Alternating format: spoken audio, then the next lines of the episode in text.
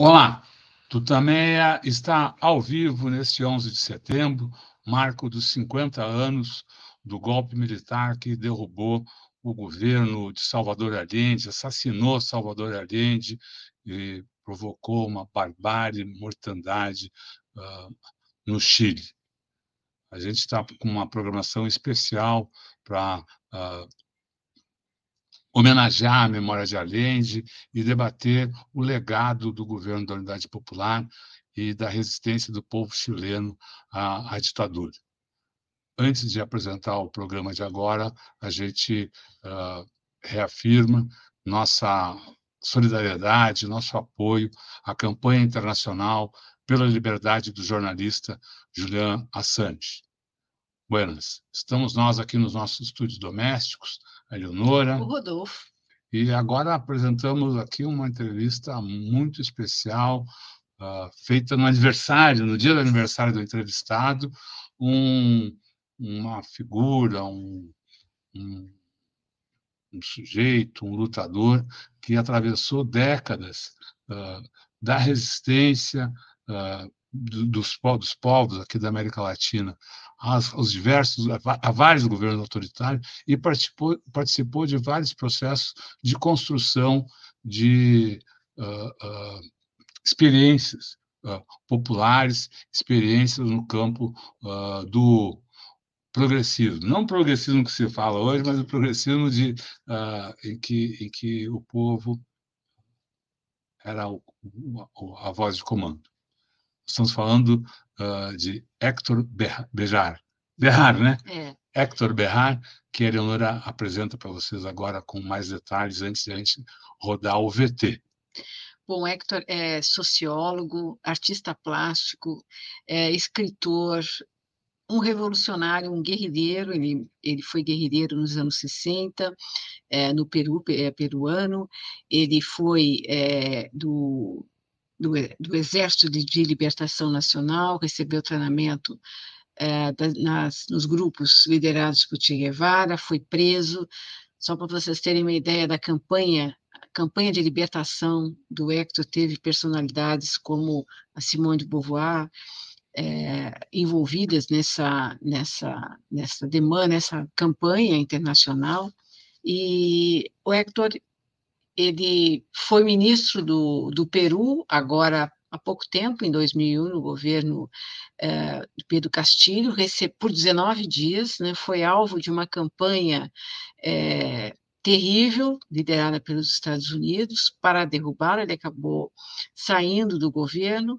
E nessa entrevista ele fala não só da insurgência que ocorre hoje no Peru, que ele classifica como o fato mais importante nos últimos 200 anos de história, ele fala né, dos, das ondas de governos mais progressistas, compara pouco com aquela situação que ele viveu no, uh, nos, anos, nos anos 60, 70, ele teve próximo também é, de Velasco Alvarado, que liderou o, o Peru é, ali na, na virada dos 60 para os 70, e especialmente ele fala da situação geopolítica, né? ele desenha né, é, a, a, ele coloca esse conflito que está em curso no Peru, o golpe que derrubou Castilho, a ascensão, ascensão né, da, da, Dina Boluarte, que ele classifica como uh, líder de um, de um, de um uh, governo ditatorial, ilegal, é, ele associa essa, essa movimentação é, no Peru a uma disputa entre Estados Unidos e China, porque ele diz que há uma,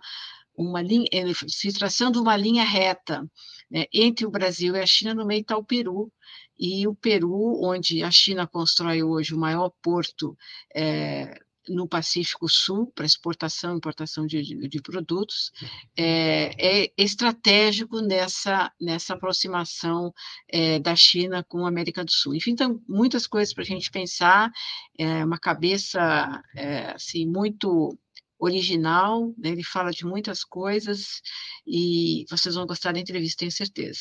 Legal. A entrevista foi, foi realizada, então, há uma semana, uh, na, no, no, no, âmbito né, dessa uh, conferência uh, latino-americana de movimentos populares que a gente acompanhou, cobriu trouxe, entrevistou, entrevistamos uh, várias pessoas lá. A entrevista então foi, foi realizada no, no, no, no local do, do, desse encontro, no, na comuna da Recoleta, na Grande Santiago. No dia do aniversário do, de, de Hector Bejar, que completou nessa data, é, dia 2 de setembro de 2023, 88 anos. Boa. Vamos lá. Hector, estás aqui no Chile é, 50 anos depois do golpe que derrubou Allende e instaurou a ditadura militar de Pinochet. Qual o significado desse momento que você se recorda daquele momento? Por que você está aqui?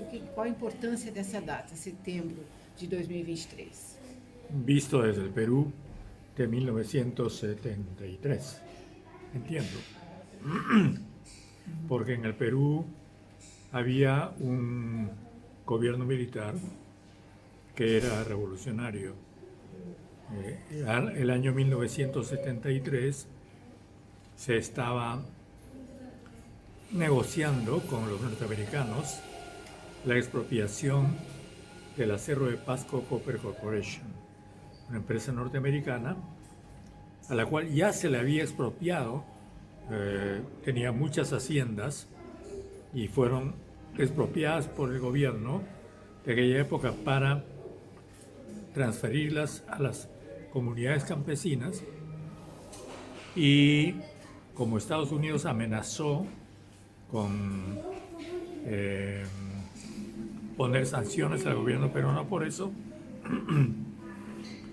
se estaba negociando con el enviado de los Estados Unidos, que era un señor Green. Green. Esos días, precisamente esos días, acontece el golpe de, Estado contra Allende y también ese mismo día que el 11 de septiembre llegaba a Lima eh, Nicolás Ceausescu, el presidente de Rumanía, en aquella época, que después también lo matarían. Entonces era un momento especialmente delicado en el Perú. Em, en el Perú hubo, por supuesto, un rechazo al golpe de Estado y el gobierno peruano envió aviones a rescatar a los peruanos que estaban presos en el Estadio Nacional, porque habían peruanos que fueron apresados por Pinochet. Hubo gestiones em, y fueron sacados de Chile para llevarlos al Perú. Y también cientos de chilenos eh, pasaron por el Perú y fueron alojados había en esa época una residencia muy grande que se llamaba Huampaní fueron alojados en Huampaní y en las colonias em, veraniegas que tenía el Perú antes de que lograran asilo en Suecia, en la República Democrática Alemana y otros países que ayudaron a los allendistas. ¿no? Entonces en el Perú fueron días muy agitados y además esto generó mucha preocupación en el ejército peruano que empezó a armarse. Porque yo tuve ocasión de escuchar el comentario de un amigo mío, que era un general peruano, eh, Graham, Graham Hurtado, general Graham, que dijo, ahora vienen sobre nosotros. Porque el gobierno era un gobierno nacionalista. Y por supuesto, después del golpe de Estado, como efectivamente sucedió, porque el, el 73 cae Allende, es asesinado Allende y mm, dos años después golpean el Perú. Hay un golpe contra Velasco y Velasco es derrotado. Así se vivieron esos días. Y Bom, a América Latina passou por um período terrível nessa sequência. O Chile foi esse laboratório da extrema-direita e do, e do imperialismo na, na região. Sucederam várias vezes. Como, como o senhor vê hoje essa, a luta anti-imperialista e a resistência? O senhor falou numa palestra há pouco que é, todos que tentaram é, aniquilar os, os revolucionários acabaram perdendo, eliminar fisicamente, houve milhares, centenas de milhares de mortos na América Latina nesse período. Isso foi acabou sendo derrotado. Como é que o senhor vê essa essa essa essa passagem da América Latina nesses 50 anos? Eh, ya había ya se había producido el golpe contra Joao Goulart. Sí. La dictadura brasileña ya estaba torturando sistemáticamente a los revolucionarios. Em, Perón cae, em, Videla, luego de la lucha de los motoneros, Videla, eh, tres años después, toma el poder y empieza una política de aniquilamiento contra la izquierda peronista. En Bolivia cae Juan José Torres, que después es asesinado en Argentina. Y un gobernante nacionalista, también militar, cae en Ecuador. De manera que se puede decir que la repercusión del golpe de Allende en Chile fue parte de toda una operación que realizó los Estados Unidos en la época del gobierno de Nixon con Kissinger, porque la primera reacción del gobierno norteamericano fue desmentir su participación. Nixon declaró oficialmente que Estados, Unidos no había participado en, en el golpe, si bien es cierto no condenó el golpe, pero claro, eh, después se fue descubriendo y se descubrió el famoso diálogo entre Nixon y Kissinger en que comentan el éxito de su operación em Chile? E, e, antes disso, vamos pensar um pouco antes disso, pensar no governo Allende, pensar no governo de, Vasco Alvarado. O que, o que o povo aprendeu com esses governos e o que esses governos têm a ensinar para nós, para nós hoje em dia? O governo Allende. O governo Allende, o governo Velasco. Eu creio que falta ser un balance desapasionado. No digo objetivo, porque jamás será objetivo, pero sí desapasionado de esa época. Em, me parece que viendo las cosas desde, acá, o yo viendo las cosas desde el Perú, y por eso insistí tanto ahora en la mañana en tener en cuenta lo que pasa en las Fuerzas Armadas, Creo que el gobierno Allende descuidó muchísimo su relación con el ejército. Yo siempre cito algo que poca gente sabe, y es que cuando González Videla, después de la Guerra Mundial y empezando la Guerra Fría, el año 46, promulga sorpresivamente la ley de defensa de la democracia y encarcela a los comunistas, rompe con los comunistas, él había sido elegido por los comunistas y con los comunistas, rompe con ellos, desata una represión contra él y los encierra en un campo de concentración en Iquique. El militar que dirigía ese campo de concentración se llamaba Augusto Pinochet. Y a mí siempre me sorprendió cómo, eh, a pesar de las advertencias de los propios generales chilenos eh, institucionalistas, entre ellos Prats, se le mantuvo, ¿no? Entonces creo que, no sé, no me atrevo a juzgar, pero creo que son cosas que deberían tenerse en cuenta para el futuro. Igual con Velasco. Morales Bermúdez, el general que le da el golpe de Estado a Velasco, había sido promovido y designado por Velasco para que sea su sucesor. O sea, él iba a gobernar de todos modos el Perú. Lo que pasa es que iba a gobernar el Perú a partir de octubre de 1975. Él se adelanta y da el golpe el 30 de agosto de ese año porque no quería depender de Velasco. Entonces, él del golpe, él con los militares que lo apoyaron, derriban a Velasco y rompen con Velasco. No aceptaban ser parte de un proceso porque no querían aceptar continuar el proceso revolucionario, sino revertirlo. Mas voltando à pergunta do Rodolfo, os governos do Allende e do Velasco, mas focando no Allende, eles tinham um caráter anti-imperialista que, é, digamos, provocou essa, essa reação, foi uma reação do Império, da direita, mas foi uma reação do Império. Como esses governos agiram para provocar e provocaram essa reação tão violenta que houve?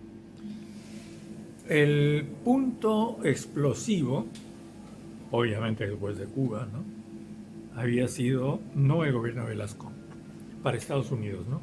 sino el gobierno de Allende. ¿Por qué? Porque a pesar de que las medidas de Allende eran mucho más moderadas que las del gobierno peruano, recordemos que el gobierno peruano había expropiado todas las empresas norteamericanas, había ocupado los grandes latifundios, estaba desarrollando una potente reforma agraria que ni por asomo se estaba haciendo en Chile. Sin embargo, lo que inquietaba a los norteamericanos era la presencia de los, entre comillas, comunistas en el gobierno de Allende, mientras que el gobierno de Velasco se declaraba no comunista.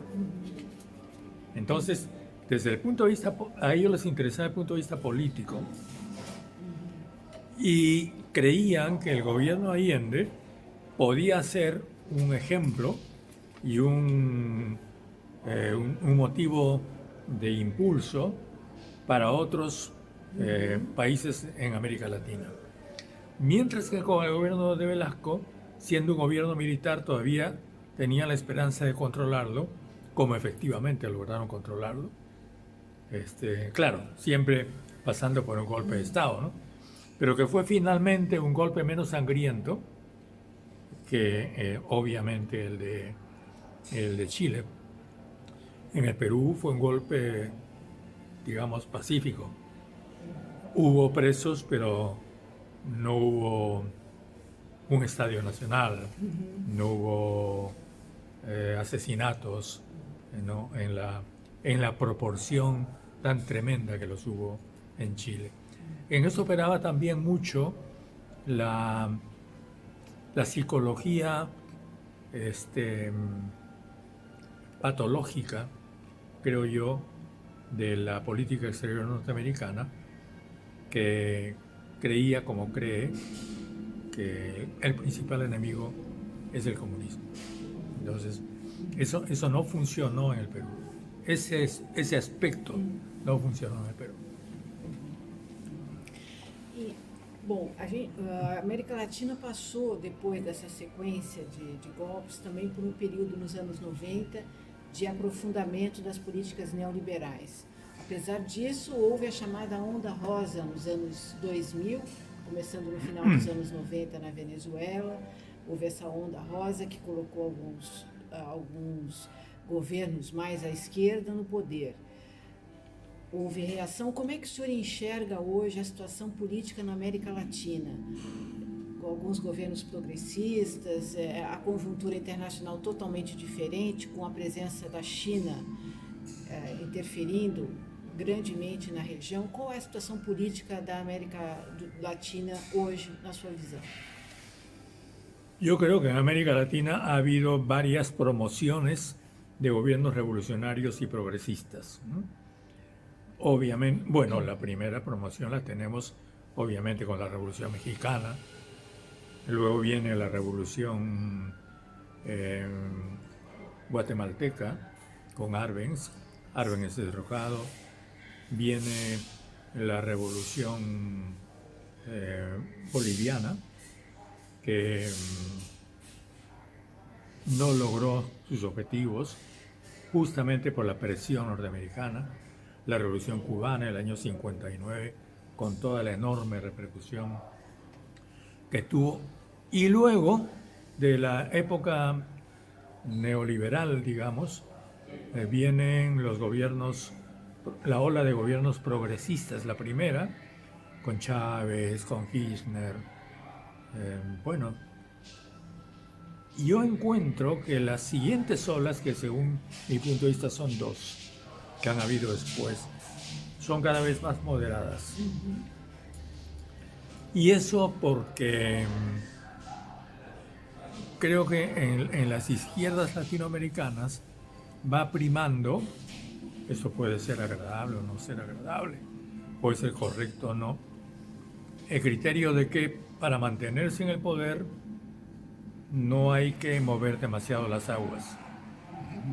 Entonces se trata solamente de sostenerse en el poder disminuyendo las reformas estructurales al mínimo o casi desapareciéndolas lo que cité esta mañana. Es decir, me parece el caso, por ejemplo, de Argentina, que, está padeciendo ahora esa falta de definición entre el gobierno argentino y la oligarquía argentina, que sigue intacta. Y no es que yo crea que la oligarquía hay que desaparecerla porque sí. No, no, no, no estoy diciendo eso.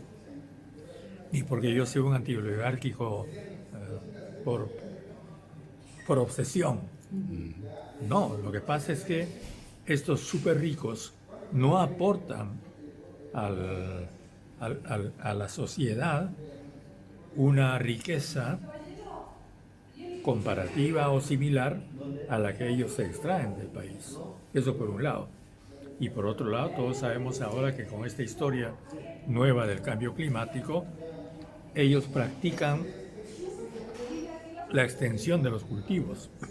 Y eso es lo peor que puede haber en un país y lo peor que puede haber para el planeta.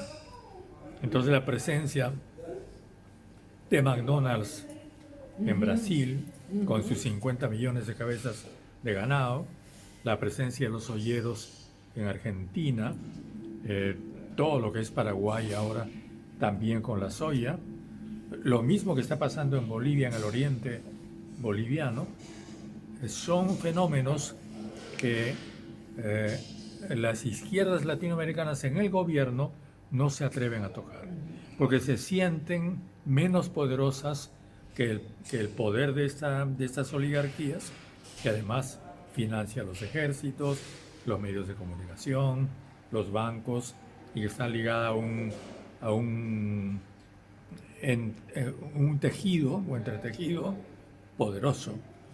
Ahora, mientras ese tejido permanezca, América Latina no va a poder realizar la justicia social. Por eso yo creo que el factor internacional es importante. La historia lo dice. Eh, para liberarnos de España, en el caso peruano, tuvimos que recurrir a Inglaterra. Sin Inglaterra, el Perú no habría podido liberarse. ¿no? Claro, después de Inglaterra vino el poder de Estados Unidos.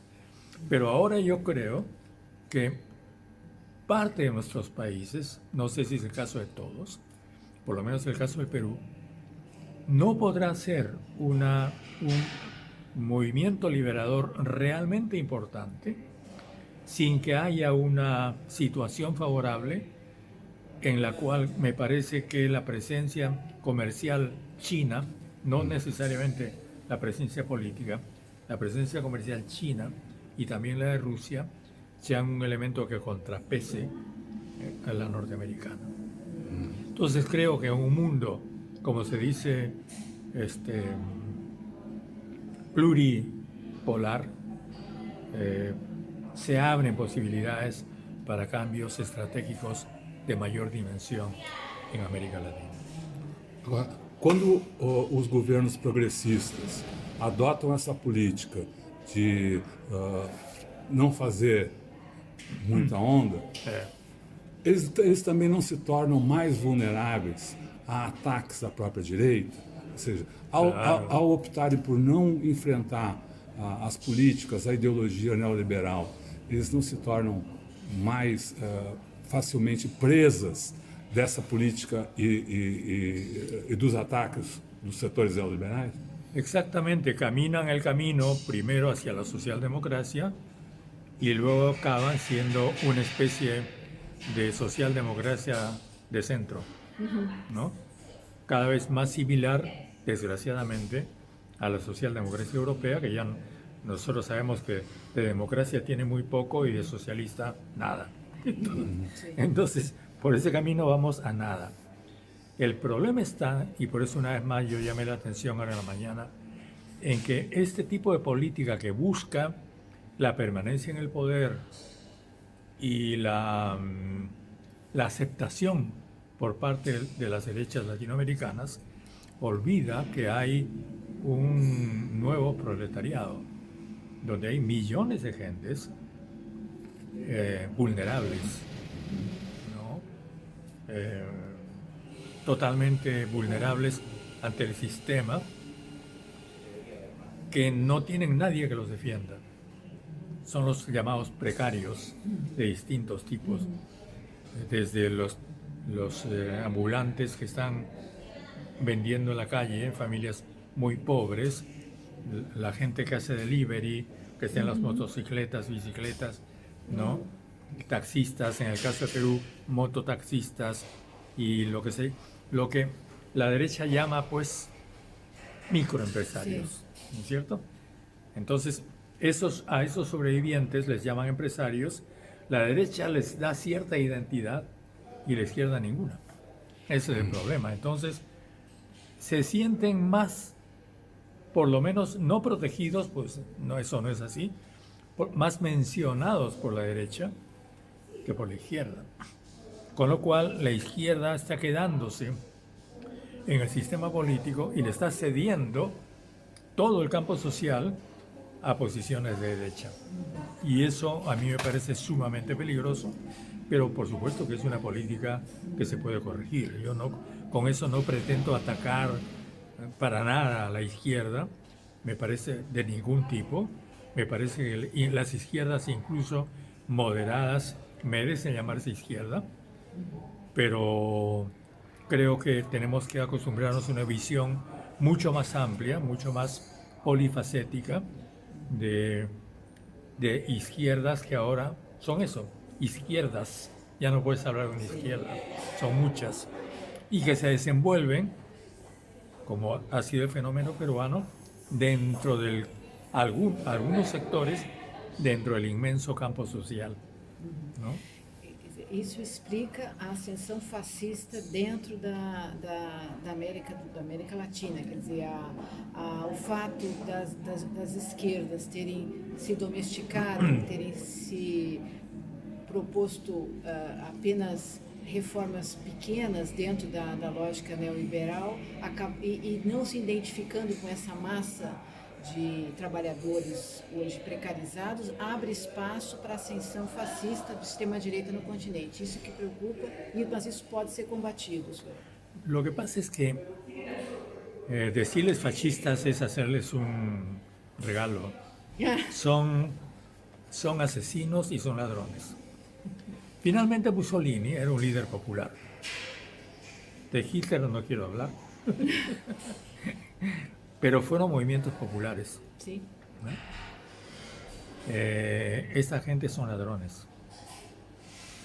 Eh, son, son políticos eh, impostores. usan la política como cobertura para hacer sus sucios negocios. En el caso peruano es el narcotráfico sobre todo. Y por supuesto, hay que tener mucho cuidado porque ellos en cualquier momento usan las técnicas, y ahí sí, las técnicas de asesinato, de tortura, que usó Videla en, en Argentina, que usó Pinochet son, las mismas técnicas que se usaron por los franceses en, Argelia y las que usaron los hitleristas, porque fueron los nazis aquellos que trasladados por el Vaticano hacia Argentina, instruyeron al ejército argentino y esos instructores argentinos luego han pasado al Perú, en el caso peruano. Pero además, los Estados Unidos participaron en la protección de esa gente nazi y ahí fue cuando se realizó el maridaje, em, ya, ya en la posguerra, entre los Estados Unidos vía la CIA y los asesinos nazis. Entonces, eso, eso es una historia que hay que recuperar. Esa historia está escrita, hay documentos que permiten volver a hacer ese recorrido. Y hay que recuperar eso porque necesitamos entender de qué se trata. Y quiénes son los que están matando al pueblo. En el Perú ha sido terrible en esta última vez. Entonces, esas son prácticas que no obedecen, como a veces dicen algunos líderes políticos, excesos. No son excesos de ninguna manera. Em, son prácticas preestablecidas y aplicadas cada vez que las sublevaciones populares ponen en peligro de alguna forma el sistema. E o senhor vê essa associação acontecendo hoje entre, digamos, o Estado profundo norte-americano e, e, os sistemas repressivos dos países da América Latina. Entre o Estado profundo, o empresariado profundo e o militarismo profundo. Entonces, porque hay, sectores empresarios metidos en esto, ¿no es cierto? Y hay militares entrenados en esto. Yo no soy antimilitarista, yo he sido profesor 15 años del Centro de Altos Estudios Militares en el Perú y he trabajado con militares 7 años con el gobierno de Velasco. O sea que yo digo esto no porque sea antimilitarista, yo digo esto porque conozco a los militares. entonces, entonces sé la, la capacidad de, eh, de, mm, ¿cómo te puedo decir?, de consideración fría de los acontecimientos que incluyen la técnica militar. Porque un militar tiene que estar en capacidad de matar fríamente. ¿No es cierto? Y a veces sin arriesgar la vida. A veces la puedes arriesgar, otras veces no. Por lo general no la arriesgas porque a diferencia de los caballeros medievales que tenían que usar, ¿no es cierto?, armas manuales y, poner su cuerpo de por medio, cuando tú bombardeas una ciudad, ¿no?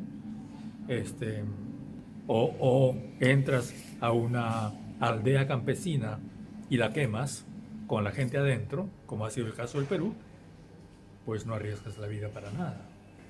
Cuando usa drones contra pero población civil de Irak. Exactamente. Entonces, eso es lo que tenemos que entender para ver qué tipo de políticas desde el movimiento popular podemos diseñar para enfrentar esse tipo de repressão.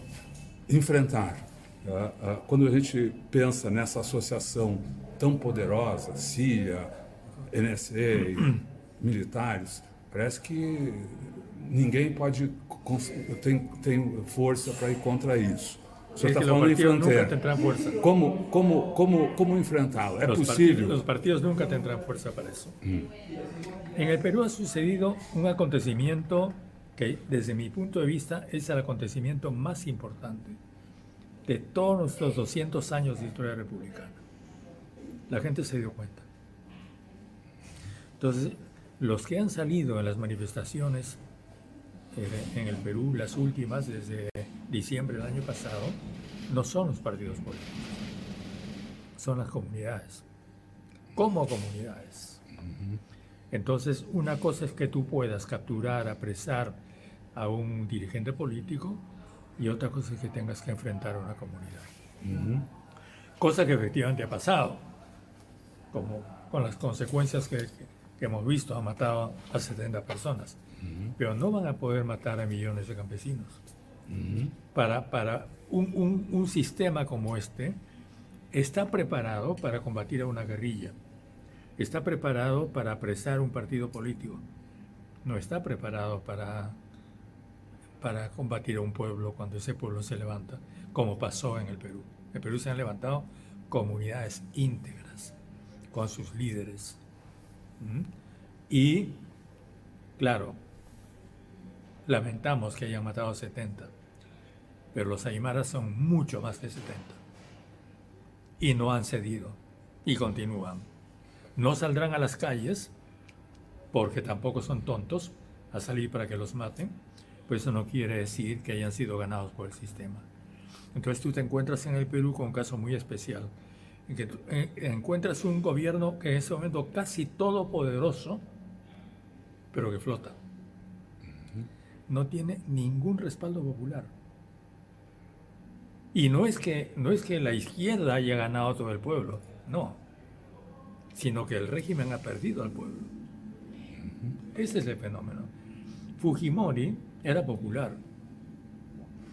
Odría, otro dictador peruano, era popular. Sánchez Cerro era muy popular. Leía un dictador de comienzos del siglo XX, eh, era popular. Muchos leguistas, muchos odristas, Sánchez Cerristas, este, sobrevivieron y mantuvieron eh, su simpatía por estos dictadores muchos años después. Pero ¿quién va a mantener una simpatía mínima por la señora Boluarte? Que no puede ni siquiera salir en una provincia porque a donde va la repudia. ¿Te das cuenta? Entonces, es, es una cosa distinta lo que está pasando ahora. Y eso creo que es lo que tenemos que analizar en el caso peruano. Ahora, no sé cómo en el caso chileno es bastante distinto con lo que ellos llaman el estallido, cada país es distinto, por supuesto, pero a mí me parece que la conversión, si es que se puede hablar así, o en todo caso el acompañamiento de la izquierda política por la izquierda social es fundamental. Me parece fundamental. O senhor começou, nesse mesmo sentido, o senhor começou a sua palestra hoje na abertura do encontro, falando que os Estados Unidos mantiveram ao longo da história em relação à América Latina uma política de extermínio. Claro. E apesar disso, estamos aqui, foi a sua frase. Ou seja, foram derrotados. Você podia explicar un poco más sobre que Claro que sí. Bueno, como decíamos, eh, de, de, la, de la posguerra, no solamente Estados Unidos, sino las potencias coloniales, como por ejemplo Francia, recogieron la, los métodos nazis. Eh, Francia aplicó la tortura, como sabemos, en Argelia. Los militares brasileños la aplicaron en Brasil, etcétera, etcétera, etcétera. Lo que pasó es que los revolucionarios sobrevivieron. Y no solamente sobrevivieron, sino que pasado un tiempo llegaron a los gobiernos. Ciertamente llegaron de una forma muy moderada, con democracias controladas, todo, pero llegaron. Y eso es la, primera gran derrota histórica del imperialismo norteamericano y su política de los años 70 en América Latina. Y en México también. Porque ahora tienen a AMLO, ¿no es cierto? Empezaron matando a la gente en, en, en el año 68, la masacre de, de, México, ¿te acuerdas? Previa al terremoto de México. Esa era la política, arrasar. Y ahora tienes a López Obrador en México. Entonces, esa, esa primera política asesina, de asesinato colectivo, fracasó. Ciertamente, ciertamente, muchos culpables permanecen impunes. Pero por lo menos hay países como Argentina, que han logrado encarcelar a los criminales, no a todos. El mismo Videla ha tenido que pagar sus crímenes. En el Perú también. Tuvimos una comisión de la verdad. Eh, hay varios generales que están presos. Y, y, bueno, pero digamos que Estados Unidos me parece que reserva este sistema, si se le puede llamar sistema, para una última posibilidad, pero ahora está aplicando otros, otras estratagemas, ¿no? que me parecen mucho más inteligentes. se refirió a lawfare. Una de ellas es el lawfare, que también está fracasando. Que también está fracasando. Vamos falar um pouco do Peru. O senhor foi ministro do presidente Castilho.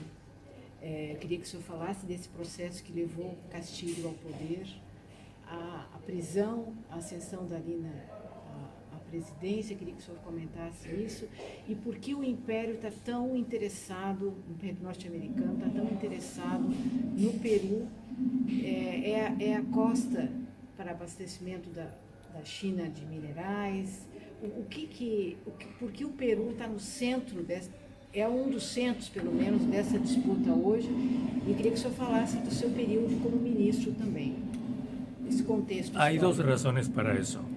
Una primera es una razón histórica. Perú está frente a China. Durante la Segunda Guerra Mundial, Estados Unidos modernizó y entrenó a la Marina peruana en la guerra contra Japón, porque se esperaba que los submarinos japoneses llegasen hasta las costas del Pacífico. Entonces, la, la relación preferente de los Estados Unidos con la Marina peruana es histórica. Digamos que ahí juega la rutina histórica, la inercia histórica. Esa es una razón. La segunda razón es que tú puedes trazar gráficamente una cruz así. De norte a sur, la influencia norteamericana. La línea vertical. Pero si trazas la línea horizontal, tienes en el este peruano a Brasil y en el oeste peruano a China. Entonces, no es tanto por los minerales, sino por la posición estratégica del Perú, eh, país por el cual ya se ha preparado el paso de los productos brasileños hacia China, eh, fundamentalmente minerales, soya también, carnes me parece, eh, que van, que atraviesan por la tres vías transamazónicas al Perú. Hay tres vías transamazónicas que atraviesan el, territorio peruano. Y una de ellas viene como intermedio al puerto de Chancay, propiedad de China, que es el puerto más grande de la costa sur del Pacífico, que está en proceso de construcción y va, a terminarse el próximo año.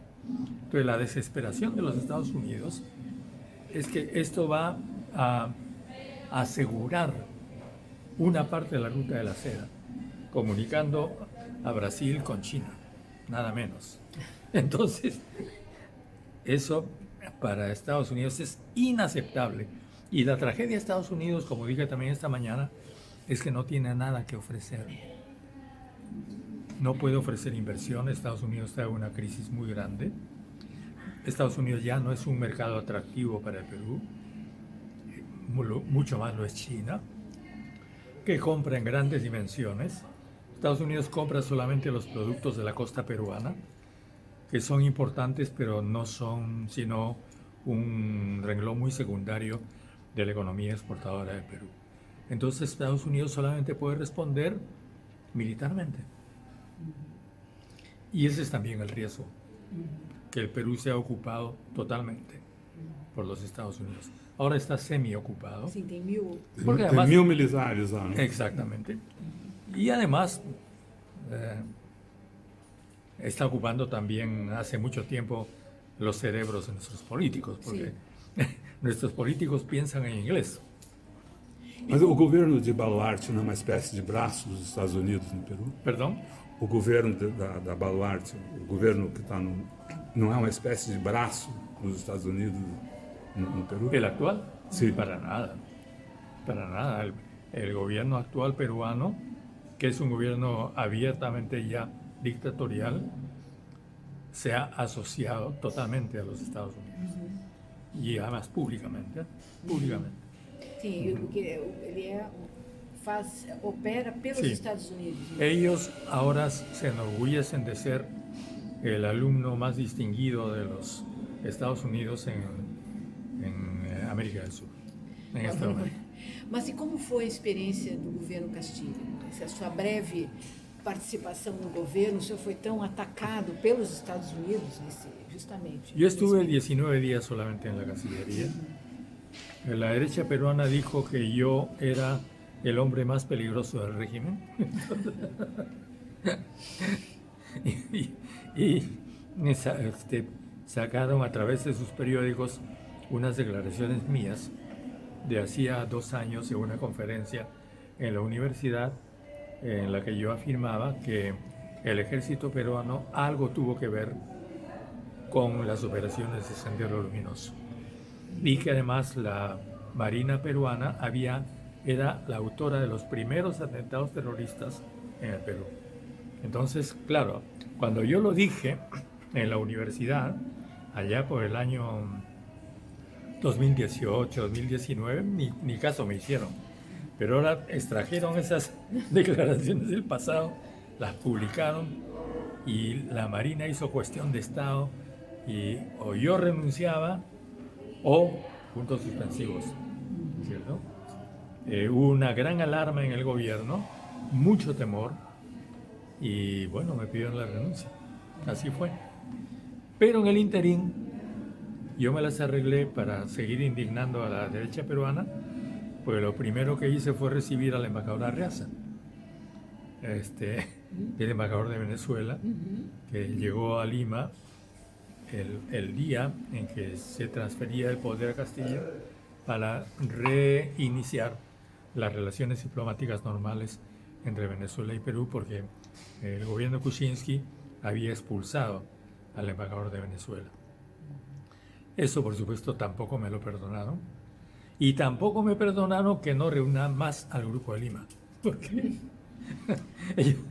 ellos, esperaban que la- Lima continúe siendo la sede del Grupo de Lima.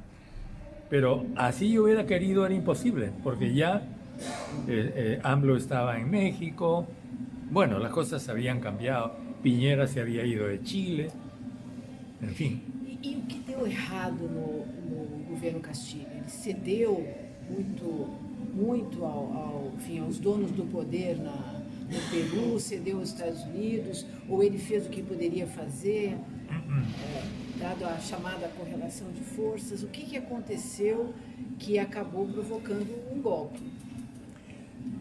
Es muy importante que América Latina sepa cómo se desenvolvieron los acontecimientos. Claro, estamos en una entrevista necesariamente breve y no puedo hacer todo el relato, pero lo sintetizar.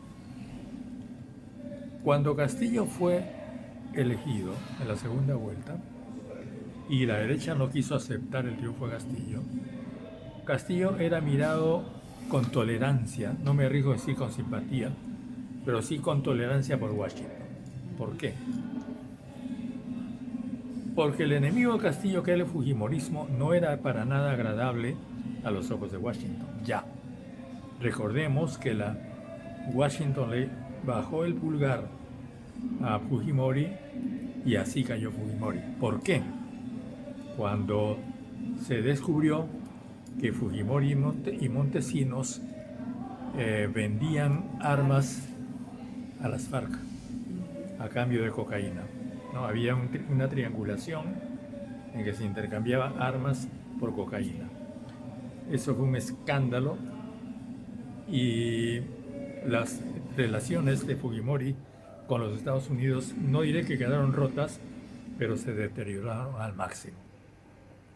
Cuando sale Castillo, finalmente, que era un hombre no vinculado políticamente con el comunismo ni nada parecido, lo toleraron. No solamente lo toleraron, sino que recordemos que la OEA apoyó abiertamente a Castillo. Almagro le cerró las puertas en las narices a la delegación fujimorista que fue a la OEA a quejarse y además, a diferencia de Bolivia en que la OEA apoya al golpismo, en, el Perú apoya a Castillo.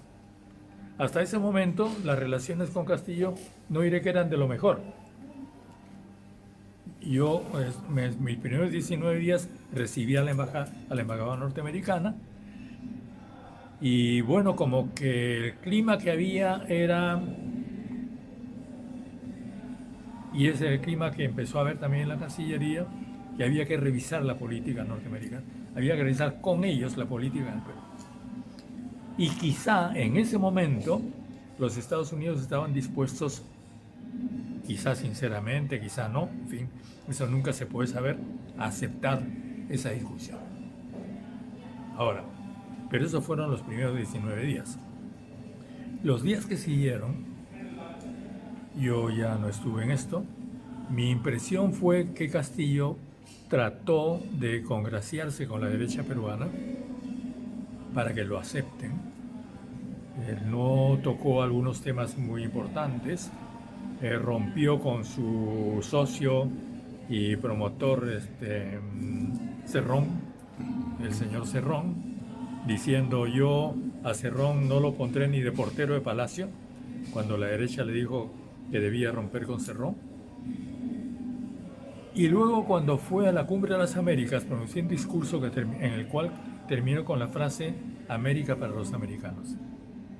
Entonces, en el curso de unos pocos meses, en política internacional, Castillo había ido virando hacia una posición cada vez más pro-norteamericana, si bien es cierto que hay que aceptar que eso no se reflejó necesariamente en su política interna, porque hubo, hizo algunas otras cosas interesantes, como por ejemplo este, cobrar los impuestos a algunas empresas importantes, algo que Vera desarrollado por la derecha, lo hizo pero no las cosas fundamentales, porque eso no lo iba a hacer nunca.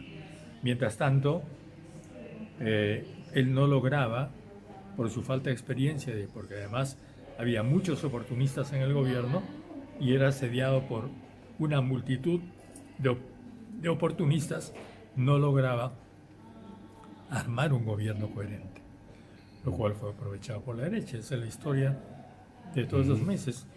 Todo eso culmina en el golpe que da el Congreso.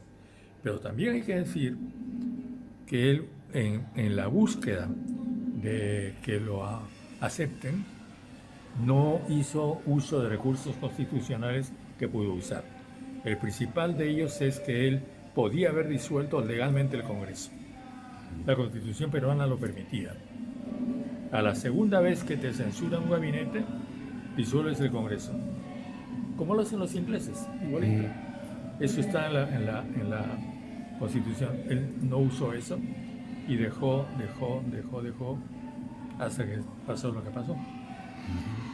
Apesar dessa, uh, digamos, só para simplificar, dessa guinada à direita uh, do governo Castilho, uh, logo que houve o golpe contra ele, os movimentos populares todos se levantaram em defesa dele e denunciando que estava acontecendo um golpe. Dizer, eles perceberam que havia um ataque contra uh, o Peru, contra, contra o povo. Pero ya estaba preso. Él hubiera podido llamar al pueblo antes. No lo hizo. Hizo algunos amagos de llamarlo, pero no eran cosas reales. Él pudo, desde, no solamente desde, desde a lo último, desde el primer momento pudo llamar al, pueblo y gobernar con el pueblo. Tenía suficiente popularidad como para hacerlo. Pero bueno, pues cada quien elige, ¿no? Entre el, entre el pueblo, entre el apoyo del pueblo y la tolerancia probable de la derecha, eligió lo segundo. Eh, en, que, en que pese las manifestaciones, eh, usted ha Você falou da, das manifestações que estão durando de dezembro até agora, né, da, contra o golpe de Estado. Apesar disso, a manifestação internacional parece ter é, aceitado o golpe. Mesmo o Brasil, mesmo o presidente Lula, é, é, aceitou a, o golpe, né, recebeu recentemente em Brasília a Alina, Alina é, coisa que não fez o México, mas não há, não, o, o, não, há, não houve uma reação negativa hum. expressiva dos países latino-americanos ao golpe no Peru. ¿Por qué? Bueno, hay que decir algo necesariamente que complemente y explique lo que acabo de decir. La derecha peruana es tan torpe, tan ignorante, tan incapaz, que incluso han hecho mal la destitución de Castillo. Rompieron todos los principios legales, todas las leyes, todos los reglamentos. Violaron la Constitución y violaron el reglamento del Congreso. Em, entonces,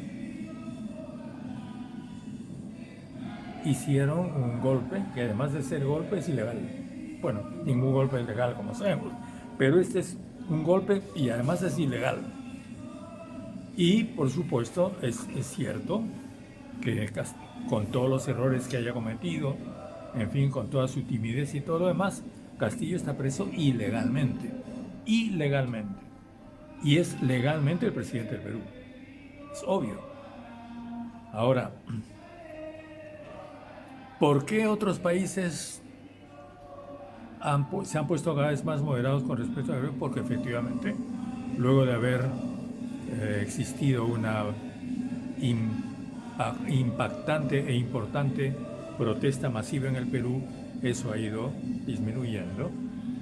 Los hechos es los hechos, son los hechos, la realidad es la realidad y ciertamente en este momento el, el ilegal gobierno de la señora Boluarte, entre comillas, controla el territorio peruano. Claro, es odiada por todos, eh, no es apoyada por nadie, sino por, por los poderosos, pero ejerce ese control. ¿Hasta cuándo? No lo sabemos. Ese es un tema. Y el otro tema es evidentemente en el caso de Brasil, Lula necesita tener relaciones aceptables con Boluarte porque no nos olvidemos que el Perú está en su camino hacia China. eso, eso, explica muchísimo que, la diferencia, porque el único gobernante que no condenó el golpe peruano fue Lula. Yo me lo explico por eso, ¿no?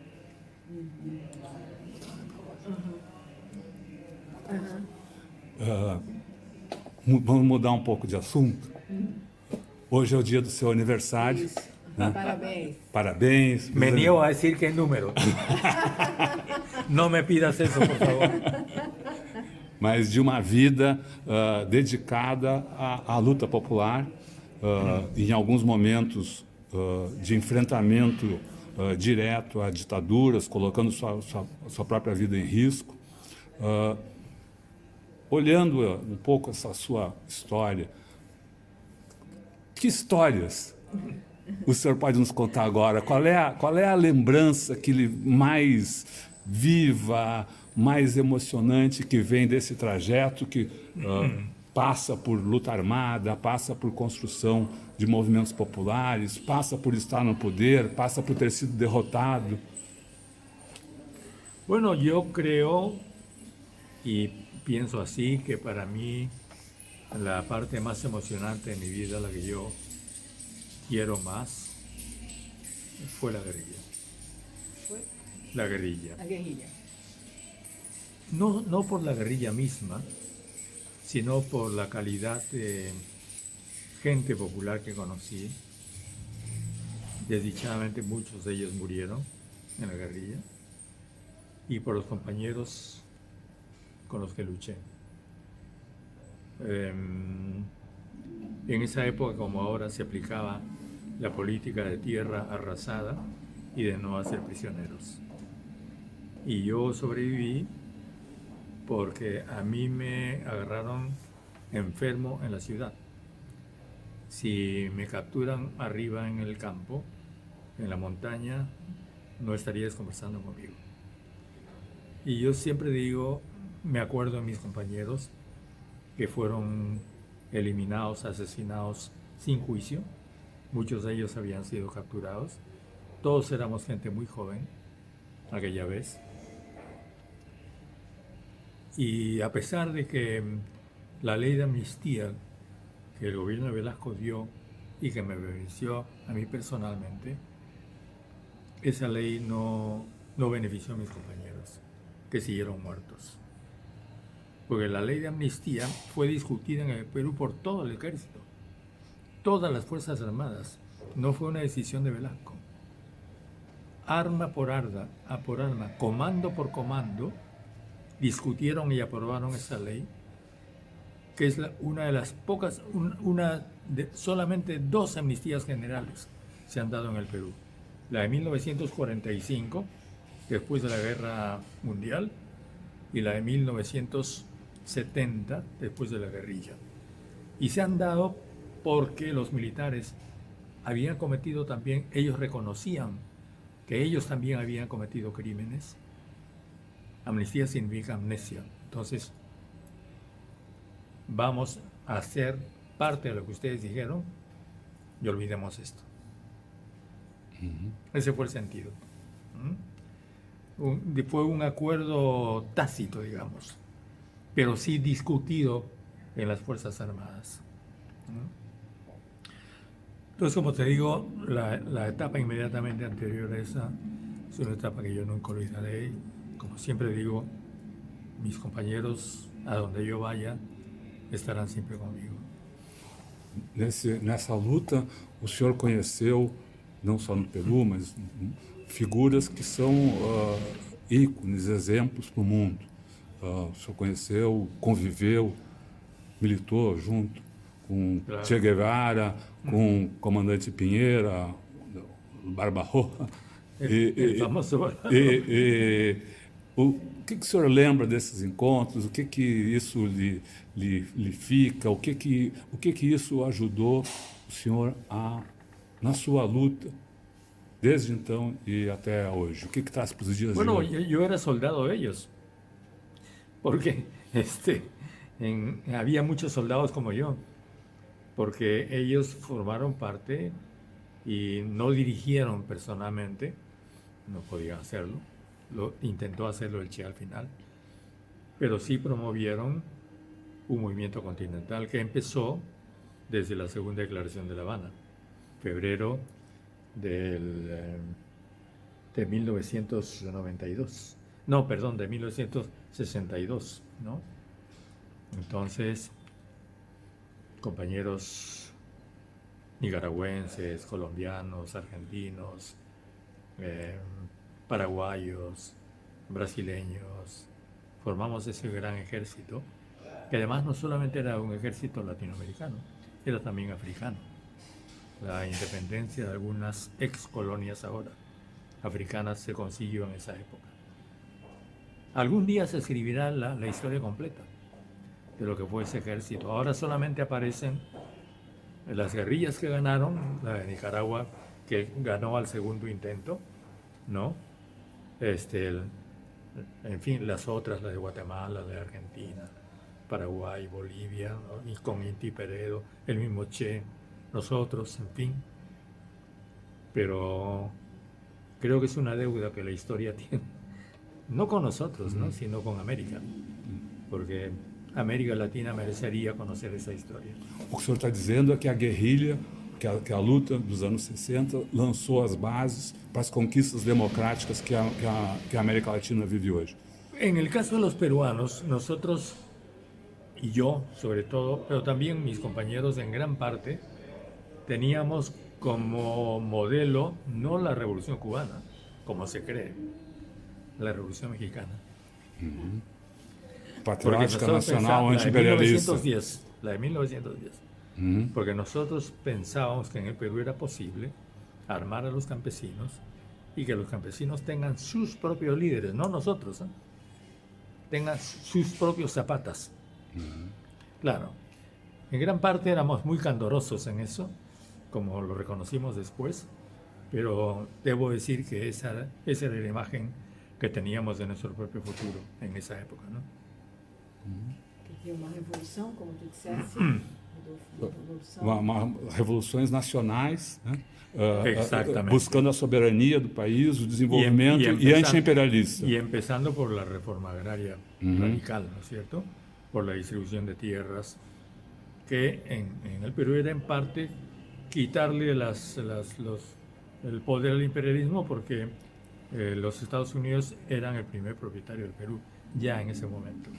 Tenían gran cantidad de tierras en la Cerro de Pasco, en Cerro de Pasco, y por supuesto tenían las minas. Nosotros también postulábamos la nacionalización de los recursos mineros. Você falou de reforma agrária.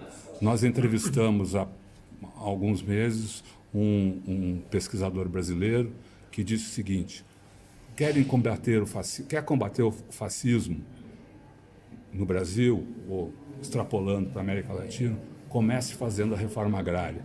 É verdade isso? Perdão, não te entendi. Se querem combater o fascismo, a primeira coisa é fazer a reforma agrária. Ah, por supuesto. Claro que sí. Y en Brasil, imagínate, ¿no? Bueno, tú eres brasileño, sabes mucho más que yo lo que esto significa en Brasil. ¿no? Queria lhe perguntar sobre a sua, a sua produção fora da, da política, nas artes, na literatura. Ah. Eu queria que o senhor falasse um pouco disso Sim. e da importância da questão cultural nessa batalha que o senhor uhum. trava, enfim, há tanta, tanto tempo e que ensina a tantas gerações. Bueno, yo hago mucho artes plásticas. Hice una exposición ahora, este año en Ginebra. Eh, pienso hacer otras en el Perú y fuera de Perú, que las estoy preparando. Y eh, empecé eh, ya la parte profesional de mi vida en el desarrollo rural. Trabajé muchos años con comunidades campesinas, ya en paz, digamos, en desarrollo rural. Luego entré a la, a la política social. Tengo un libro sobre política social publicado, que ya tiene casi como 10 ediciones. Eh, y, y, finalmente me metí a la historia. Entonces, entonces, tengo un libro que se llama Historia de Perú para descontentos, que va por su tercera edición. Estoy preparando la tercera edición, que, es una, un relato alternativo, no convencional, no oficial, de la historia peruana desde Colón hasta Kuczynski. Es decir, abarcando todo el panorama, porque creo, creo que los peruanos y las peruanas tenemos que entender de dónde venimos y por qué somos como somos. Y, y espero concluir con un libro que estoy preparando, que he empezado a preparar este año, que se llama El día siguiente. Es decir, ¿qué haría un gobierno revolucionario al día siguiente de tomar el poder? E o que faria?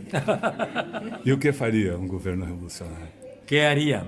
Bueno, primero, convocar a todo el pueblo, organizar al pueblo. ¿Para qué? Hay que hacer una reforma agraria y una reforma urbana. Una, una segunda reforma agraria y una primera reforma urbana. Pero no de una manera estatal como se hizo en la época de Velasco, sino de una forma que beneficie directamente e inmediatamente a las familias del Perú. Eso significa, en el campo, vincular directamente a los agricultores peruanos que son herederos de la reforma agraria. Porque ahora en el Perú son propietarios los nietos de los campesinos que fueron beneficiados, que recibieron tierras de la reforma agraria vincularlos con el mercado directamente. Es decir, con los eh, mercados de las capitales de distrito, de provincia y de la capital, porque así como el lema de la primera reforma agraria fue campesino, el patrón ya no comerá más de tu pobreza, el lema de la segunda reforma agraria debería ser campesino, el comerciante, ya no comerá más de tu pobreza. Entonces hay que vincularlos directamente con mercados urbanos, eso sí, organizados con directo apoyo estatal en las grandes ciudades del Perú. Lima ya tiene 12 o, 13 millones de habitantes. Es un gran mercado, gigantesco, del cual pueden beneficiarse directamente los campesinos si les pones un camión, si les pones un buen camino, si les pones crédito, ¿no? Y bueno, eso sería una revolución. Y hay un montón de medidas que no te puedo este, mencionar porque ya sería demasiado largo. Este. O senhor, na sua palestra, o senhor falou é, da questão da dominação das mentes, dos cérebros, e falou que o imperialismo, lembrando agora o que o senhor está dizendo agora, nesse momento, que o imperialismo domina o estômago, porque impôs uma forma de, de consumo e de alimentação que vai contra os interesses. Em el momento em que a gente peruana vuelva a consumir el maíz peruano, que nosotros consumimos como maíz tostado en el desayuno, ¿no? No el pan de trigo norteamericano con levadura, inflado y, ¿no? y con tóxicos, sino el pan de la sierra, el pan andino, que, es eh, producido horneando el trigo peruano, andino, ahí eliminas a, todas las harinas norteamericanas y los cereales norteamericanos que ocupan hoy día el mercado e impiden que entren los campesinos. Y luego abres mercado a los granos andinos, que tenemos en cantidad. Y también si recuperas para el país las aguas territoriales, apoyándote en las caletas de pescadores artesanales, hay miles de pescadores artesanales, les das acceso al mercado, tienes proteínas, tienes granos, y buenos carbohidratos perfectamente para la población peruana. Y, para que los campesinos manejen los precios y para que entren organizadamente los, eh, los productos al, mercado y no anárquicamente, los Andes son la gran refrigeradora del Perú. Son una gran refrigeradora que te permite regular la entrada de los granos al campo. Todo eso lo hemos probado en pequeña escala durante mi época de 20 años que he trabajado en desarrollo, desarrollo rural. Puedes arborizar los Andes con especies nativas, mira, y puedes hacer una red caminera con apoyo chino, mira, China como jugando, te hace una red portuaria y una red caminera para los campesinos, caminos vecinales que no tenemos en el Perú, porque los caminos peruanos han sido usados para la exportación de las grandes empresas. Entonces te comunican Andes con el mar, no te comunican los Andes entre sí, cosa que hay que hacer. Ferrocarriles, hay que introducir los ferrocarriles, que también lo puedes hacer con los chinos.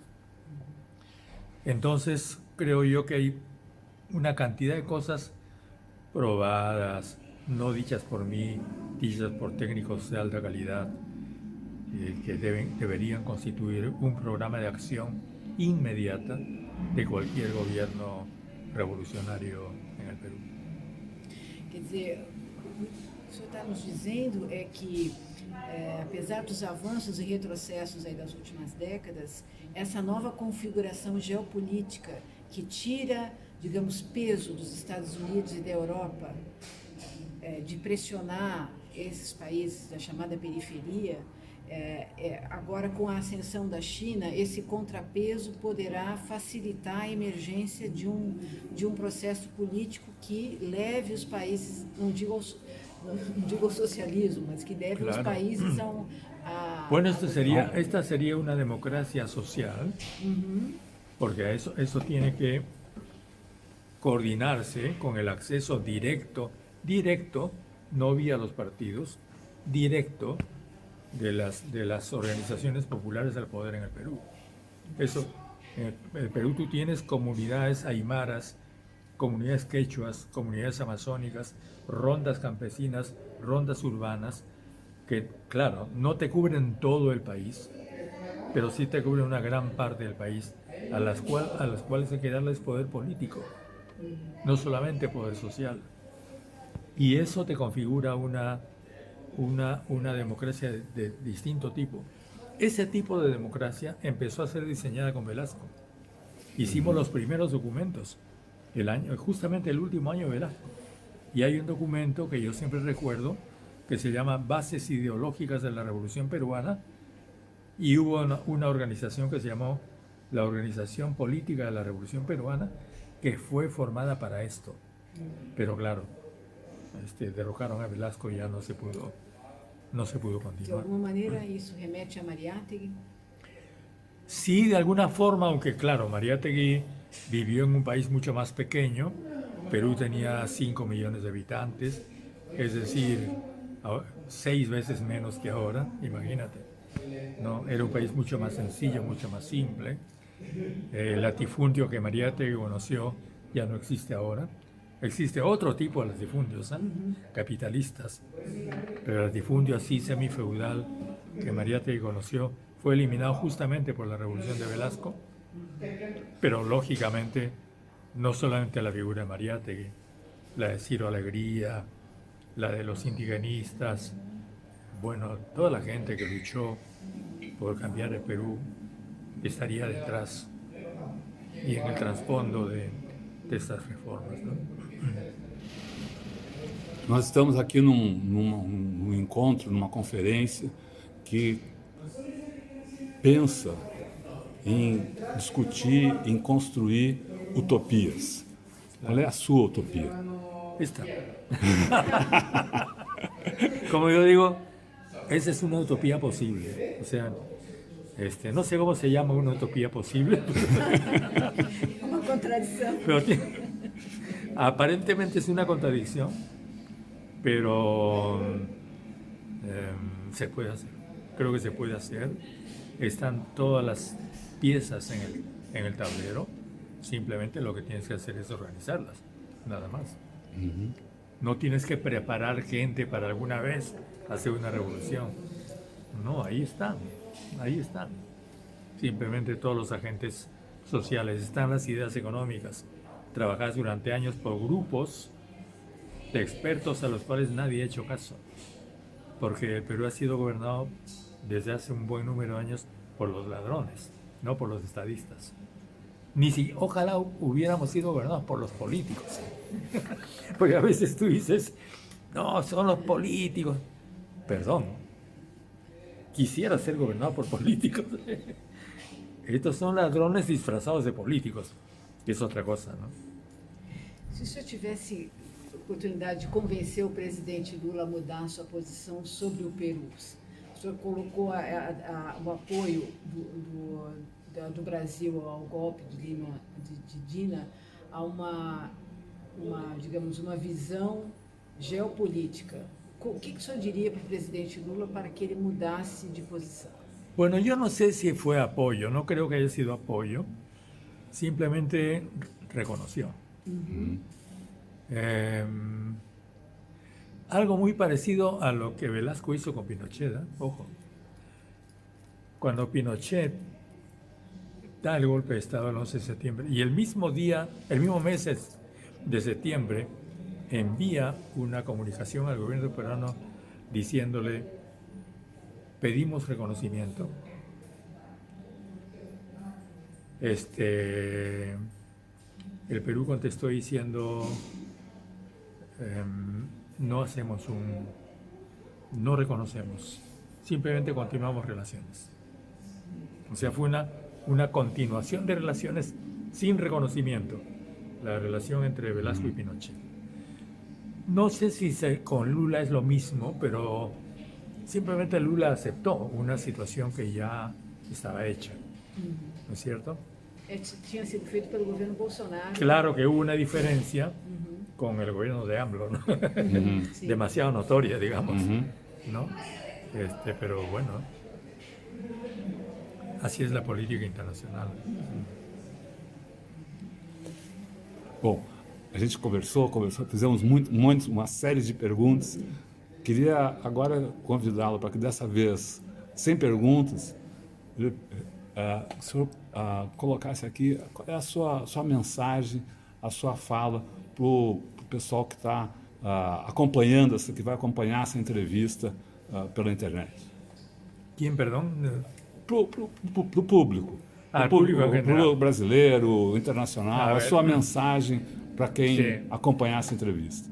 Bueno, pues eh, para el público en general yo diré que yo soy simplemente un peruano que lucha por el cambio de su país y en ese sentido, eh, pensando en no cualquier cambio, sino un cambio profundo de mi país, que pues yo creo que cualquier cambio eh, secundario en mi país no va a ser otra cosa que fortalecer el sistema existente tienes que ir a las raíces, ¿no?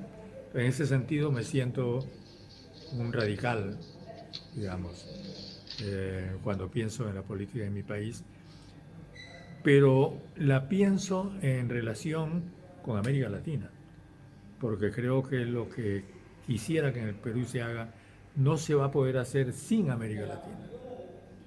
Y para mí es muy importante distintos, distintas áreas, distintos círculos de relación que tenemos con América. En primer lugar, nuestros países vecinos, Bolivia, Ecuador, Chile, Colombia, son países importantísimos para nosotros.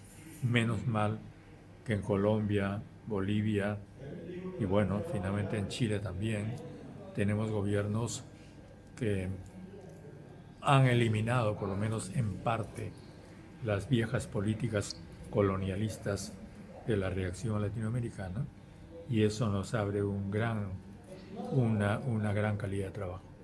Brasil especialmente es importante por las, por las razones que he dicho, porque es un gran país y, y a pesar de que Velasco decía cuando hablaban de Brasil, claro, estaban, estaban los militares brasileños, en esa época, cuando le preguntaban a Velasco de Brasil, decían, hay que tenerlos así. Eso decía Velasco, ¿no? Eh, muy en, gestos, que no pasen. Ahora no, yo creo que con, Brasil, con el Brasil de Lula, es posible una política de cooperación de igual a igual. Eh, ellos necesitan de nosotros y nosotros de ellos, sobre todo teniendo en cuenta que el mundo en que vivimos empieza a ser un mundo multipolar, ya no unipolar. Y luego están todos los otros países. Argentina, eh, Centroamérica, los países del, Caribe inglés y obviamente los hermanos Cuba y Venezuela y Nicaragua eh, que sufren en este momento la presión despiadada de los Estados Unidos y con los cuales tenemos que, que ser solidarios. Muito, muito obrigado, muito obrigado, muito obrigado dessa conversa. Bom, hum.